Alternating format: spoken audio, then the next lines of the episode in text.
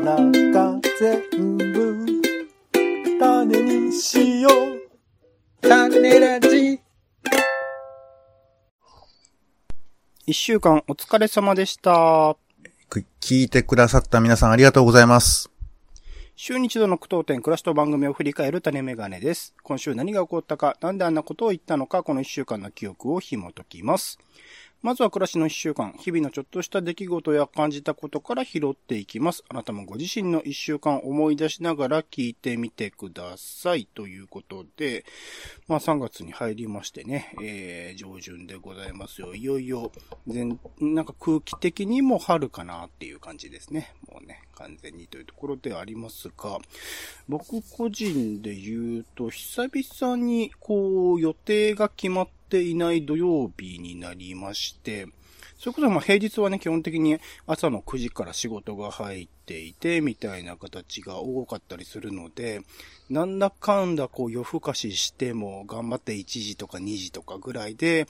もう済ませないと次の日の体調がとんでもないことになっちゃうので、そのぐらいには寝るんですけど、久々に土曜日に、あのー予定が入っていなかったので、あ、これはと思って、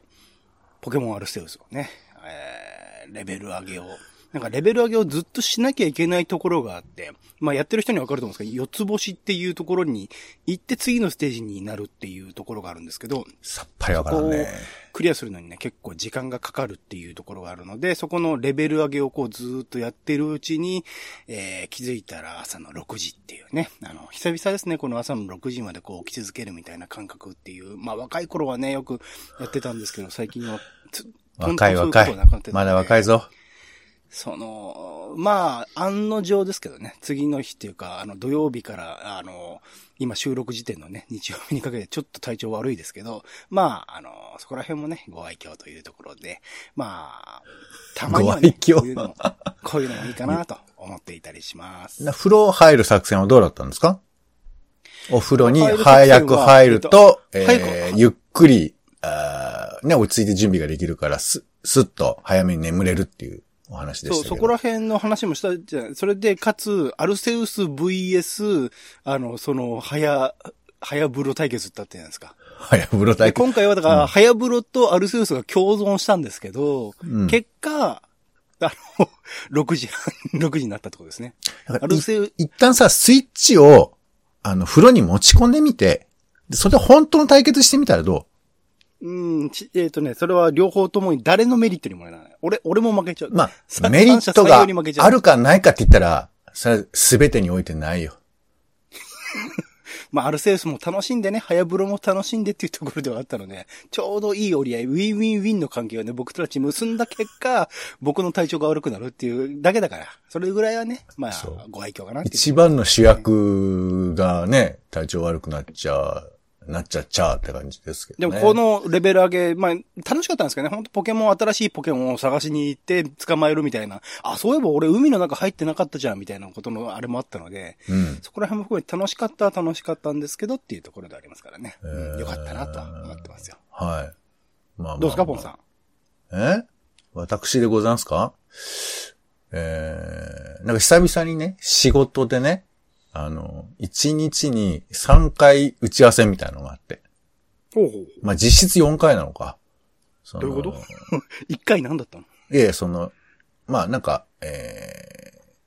ー、あ初めてのやり取りをする会社とうん話をして、で、その、うん終わった後に、その会社の話をまた別でしたので、うんうん。だから、い1日4回ズームをつなぐというですね。うんうん。あ、全部、全部オンラインなんですね、基本的にはね。そう。いや、だけどオンラインだとさ、よく聞くけど、逆に忙しいっていうのあるじゃない。逆にというと？いや要するにその打ち合わせが詰め、詰め詰めできるわけですよ。移動時間とかもないからさ。ねはいはいはい、ありますね。そういう人言いますね。そうそうでね。うんだから、しかもなんか、よくわかんないけど、僕がやたら喋る回でさ。あ、喋らなきゃいけない、喋ることを求められるという。そう、てかまあ僕が段取りして進行するみたいな感じだから、ほらほら。いやー、さすがにちょっと4つやると、あの、ヘトヘト。でも一日になったんですよ、それも。1日で。まあ僕のポケモンも一日にですけど、はい。え、ポケモンと俺のズーム会議を今比較しようとしてる？と疲労度合いで言うと、多分時間的にも同じぐらいじゃないかな。僕も深夜の0時ぐらいから6時ぐらいまで6時間やったんで。あ、まあ、それで言ったら俺の方が短いかな。俺は4時間ぐらいだからあ、ね。じゃあ、じゃあ、じゃあ、じゃあ、まああれですけどね。まあそんなもん比較するもんじゃないので、どうぞ大丈夫ですよ。いやいや、そっちが比較したんでしょ。まあまあそうです。まあじゃあちょっとあの、自慢しようかなと思って今日用意してたんですけど、まあなんかちょっと、えーポケモンアルセウスにちょっと今ね、負けたなっていうまあ。実はやってたんでしょ？多分会議の間にも。俺が。ポケモンアルセウスを？そうそう、実はでしょみんなやってるからあれ。いや、だからさ、喋り、ね、俺が、あの、パワポとかをだ、あの、共有しながら、その、右手で、ずっとこう、A を連射するみたいな。移動がめんどくさいよね、結局。そうそうそう。そうそう、あでもまあ、なんだか、スイッチいろいろ便利だからね。結構、そう 3D はいいんだけど、なんか移動がめんどくさいんで、もう俺ずっとあの、昔のポケモンみたいに、あの、自動のエンカウントがいいなと思いながら、裏でポケモンもやってましたよ。そうそうそう、いいよね。うん。なんなのこのしょうもない嘘。えー、まあ、なんでちょっと、ちょっとだけ僕もだから、えー徹夜とかもして、えー今週は頑張ってましたんで、うんはい。えー皆さん、よどうぞ我々を笑ってください。はい。うん。よろしくお願いします。笑ってくださいってちょっとあれですけどね。悲しい感じはしますけれども。はい。では続きまして、番組のキーところを付け足しツッコミを添えていく番組の一週間です。まだはい聞いてない人は作品みたいに使ってみてください。えー、まずははじ、週の初めの雑談コーナー種枕では、あーゲーム世界の話、ポンさんのね、えー、兄ならではの弟への話であるとか、えー、いろいろと話をしました。続きまして、種助ですね。今回は映画余命10年、えある職場、あとは展示でね、AC 部の違和感内図展、石塚源、えー太郎かな？超写真展などの紹介をしました。続きまして、えー新コーナーですね、素人ダモのかつイベントリポートというところで、シアターコモンズ22というね、えー展示のイベントをきっかけに、えー日本の展示とか演劇パフォーミングアーツにいろいろと提言をさせていただきました。続きまして、忘れロマンですね。今回は CD にまつわる感覚の話をしました。続きまして、えー、推し文でございます。第66回岸田国を戯曲賞最終候補作からオレンジの推し戯曲を紹介、2本紹介しました。最後、おテネレポートということで、ポンさんの方からララバーカップについてのお説明をしていただきましたが、一週間カバーカップ振り返っの説明ではないですけど。一週間振りそういうすごい返って、まとめ方ポンさん。はい。聞きどころつけたしツッコミなどいかがでしょうか？えー、なんか、あのーまあ、ポケモンブームがやってきている種ラジとしてはですね、あのーはいはい。エルデンリングの話を種枕でちょっとしたと思うんですけど、はいはいはいはい。あのーまあ、最新のオープンワールド風な、えーゲームですけど、うんなんかね、これの、実は前に、あのー結構、大、大規模 RPG が出てて、うん、ちょっとね、ネット上でも話題になってましたね。ホライゾンフォ、フォビドゥンウエストっていうのが出てたんですよ。うんで、これも、もう、なんていうかね、巨大な敵をこう、やっつけるみたいな、あとリアルな映像とか、まあそのファンタジーなんですけど、うんファンうん、メカっぽいファンタジーっぽいな感じのやつなんですけど、これもすごかったなっていう話をしてなかったなと思って、まあうんどっちも俺持ってないんで、欲しいなって思うだけなんですけどね。うんえー多分それにはまり込んでる人もきっといるだろうなっていうね。ちょっとそういうのもちょっと添えておきたいかなと思いますね。前のシリーズはね、安くなってる時買ったんですけどね、新しいのも安くならないかな。あでもあれ、ホライゾンゼ多分ロね PS5 じゃないとね、楽しくないですよね、多分ね。どうだろうね。でも、まあだ、見た目が好きな、大事な人と、でも違いがわ、俺、え、えっと、オレンジさんは5は持ってんの？持ってないです。4しか持ってないんで。ああそういうことね多分動き的にもあれだし、解像度的にもあれなんじゃないですかね。多分劣るんじゃないかな。ちょっともう、何し遅れかわかんないけど、早く5でスパイダーマンをやりたいなっていうね。やりたいですね。夢だけ持ってますけどね。あと、まあ、こういうのあるんだなと思うんですけど、あの、えー、種助で紹介した、あの、ある職場っていう作品。えーはいはいはいまあ、セクハラの、えー話題、問題があった後に、まあ、しえー社内でいろんな会話、対話をしていくみたいな、そういう、まあ、物語なんですけど、なんかその、制作について、あの、堀潤さんの出てるポッドキャストとか、津田大介さんの YouTube なんかでも、なんか話が出てて、あ、なんか割とそういう方向性で注目されてる作品でもあったんだなと。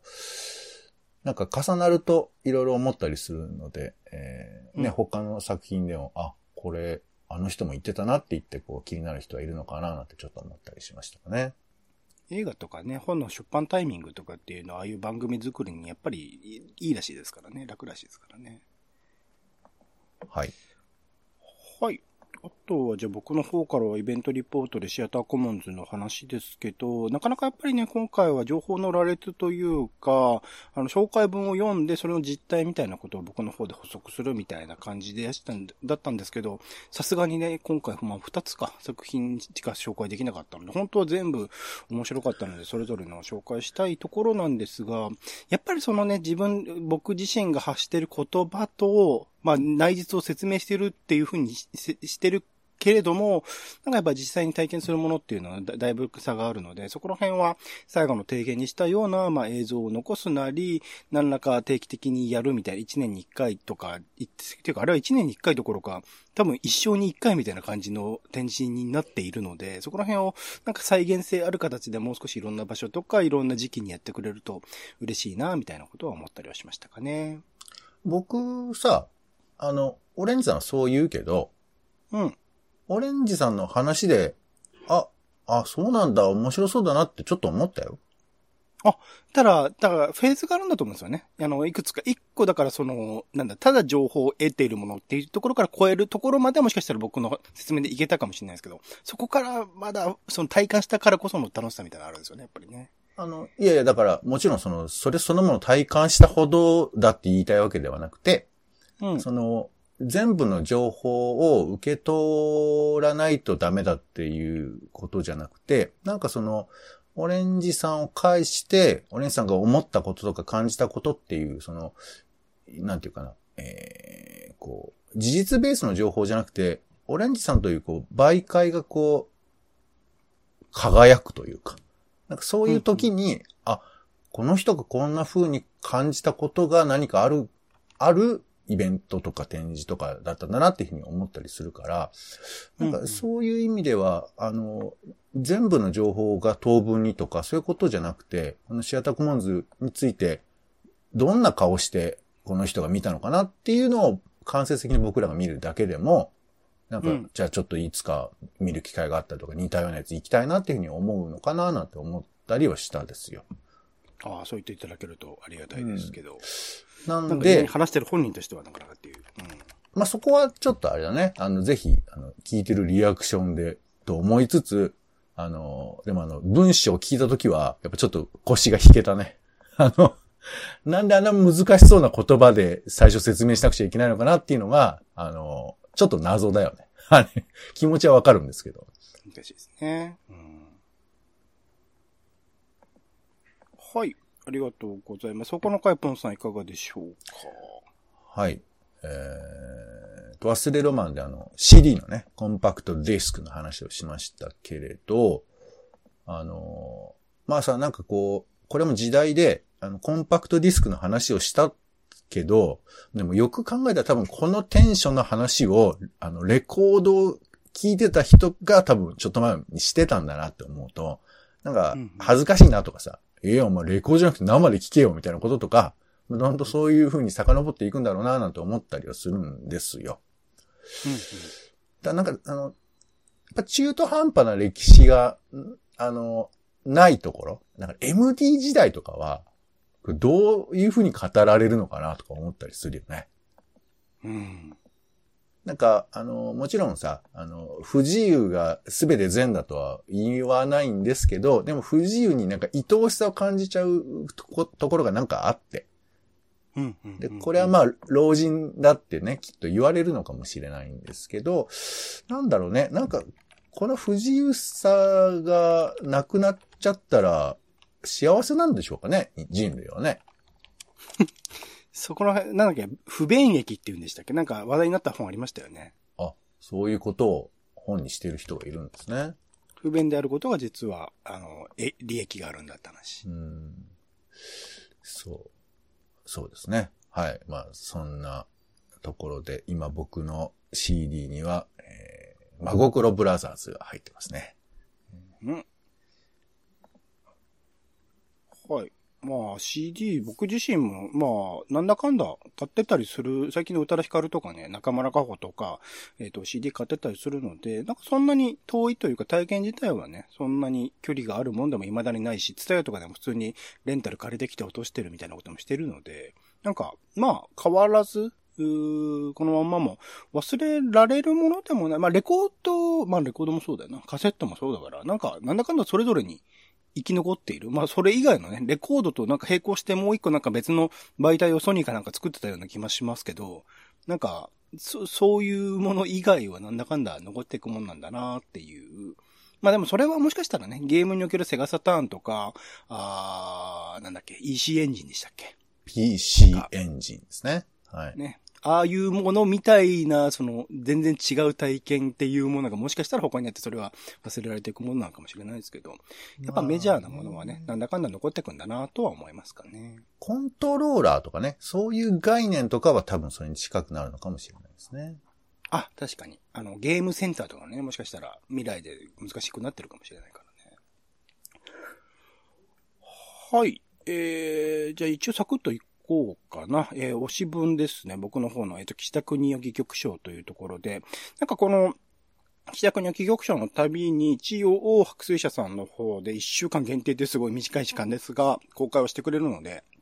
僕も読めてないとか、全演を見に行けてない作品についてそれ読んだりするんですけど、やっぱりなんか、戯曲を読むって、戯曲だけ読むっていうのでも十分に面白いというか、演劇についてはなかなか再現性がない。まあ、一定の期間に何回も公演を行ったりするけれども、その回その回で全然違う。まあもちろん、目の前で人間が演じることなので、えー、多少なりともどころかかなり大きなあの変化があるものだったりする。どんどんどんどんその公演を重ねていくたびに、えっ、と、変わっていくというか定まっていく方向性と、当初目論んでいたことから外れていくみたいなこともあったりするので、上演はかなり一回性が、あのーあるものですけど、戯曲についてはね、基本的にテキストで落とし込まれていて、そこから変えることができないものなので、販売とか、えっ、と、配布とかしていると。そういうなんか戯曲っていうものを読むというカルチャー自体がもっとなんか小説並みに普及してもいいんじゃないかなという。まあ、あの、多分今の人にとっては小説以上に戯曲の方が読みやすいっていうところもあったりする。もちろんそこの余白を埋めるとか舞台がどういう風になってるのかみたいなことを想像する必要性っていうのは、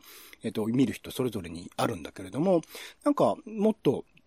小説みたいな読まれ方をするとか販売のされ方をするみたいなものが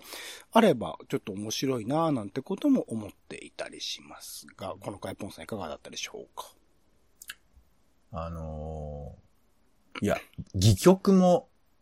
読まなきゃ、それこそ演劇なんかも見ない私としてはですね、どの辺がこう、面白い。まあ、今回推し文ですから、推してるとこどこなんかなって、まあ聞きたくなって、まあ聞いてた人も多いと思うんですけど、まあそれをずっと探すような回だったのかなとは思いますよ。うん、うん、うん。うん、だからまあそれが見つかった人は、あの、よかったなというふうにも思ったりしますけど、なんかあのーやっぱ自分で読むのがいいんかなって思うよね。うん、うん、うん。なんかこう、まあまあ、そのお芝居見るっていうのがい、いっちゃんいいというか、まあ、あの、送り手の適切な形なんでしょうけど、例えば、ちょっと遊びでさ、だからじゃんけんとか、ポケモンとかって感じで、戯曲読もうか、おう読もうか、みたいな、そういう遊びとかがあっても、いいじゃんね、別に。うん、うん、うん。そういうなんか、もうちょっと親しみがある？なんかね、演劇もなんか小難しいことを言い出す感じがあったりして、俺もちょっとその辺がなんかややこしいなと思うんですけど、もうちょっと手軽に、えー、かといってね、いわゆるそのコントとみたいな、あの、常に面白いだけっていうことでなくてもいいわけだから、なんか読むことを前提にしたもの、うんなんかそういう遊びが、えー、近くに入ったら、まあ、それこそオレンジさんが言うように、戯曲を、戯曲がガンガン売れたりとかすることになるかもしれないよね。うん。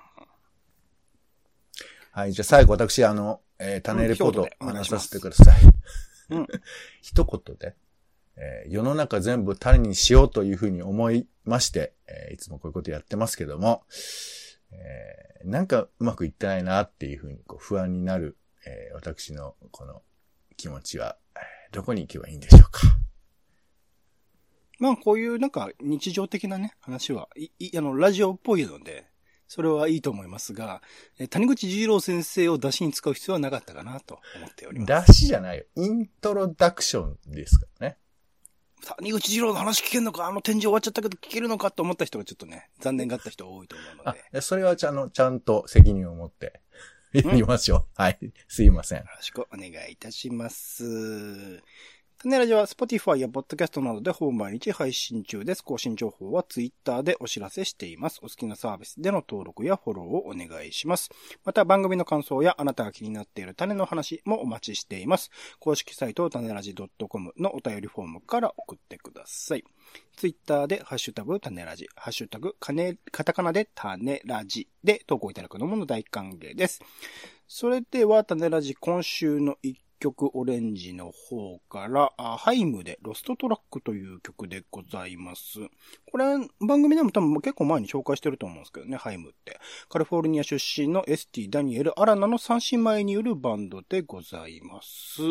なんか曲自体ね、えっと、そんなにこう奇をてらったことはしてない非常にシンプルな音と声の組み合わせ。まあ三姉妹なんでね、そのハーモニーがめちゃくちゃ美しかったりするんですけど、なんかそのシンプルだけど深みを感じさせるような曲調で、かつまあ軽やかなんだけど、歌詞の内容はおそらく失恋相手に対する怨念みたいなものを歌ってるのはもうそこら辺は多分もっと、あの、汎用とか他のあの意味合いも含まれている作品だと思うんですけど、そういう怨念みたいな言葉が羅列されていながら、こう、ミュージックビデオもなんとも不気味な感じおそらくなんか元彼の結婚式かなんかなんじゃないかなと思ったりしたんですけど、なんかそういう映像を含めて。で、この、えっ、と、ミュージックビデオ MV が、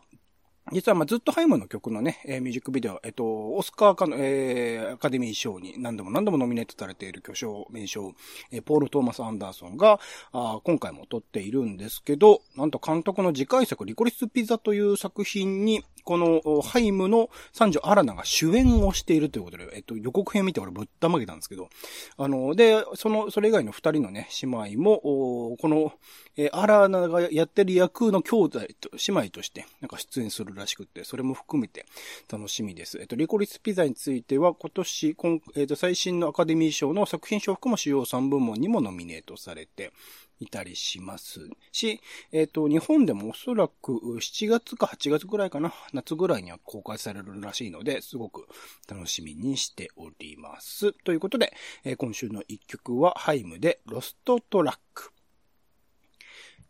今週も一週間ありがとうございました。種メガネ以上でございます。お相手はオレンジと、だんだん僕らが、東の工事橋に入ってるのかなってちょっと思い出したんですけど、どうなのかな？ちょっと来週も皆さんぜひチェックしてみてください。ポンでした。種ラジまた。種ラジは、ポッドキャストやスポティファイなどでほぼ毎日配信しています。音声で配られた内容はブログで補足を、更新情報はツイッターでお知らせしています。また、番組の感想や質問もお待ちしています。公式サイト、種ラジ .com のお便りフォームから送ってください。ツイッターなど SNS でハッシュタグ種ラジで投稿いただくのも大歓迎です。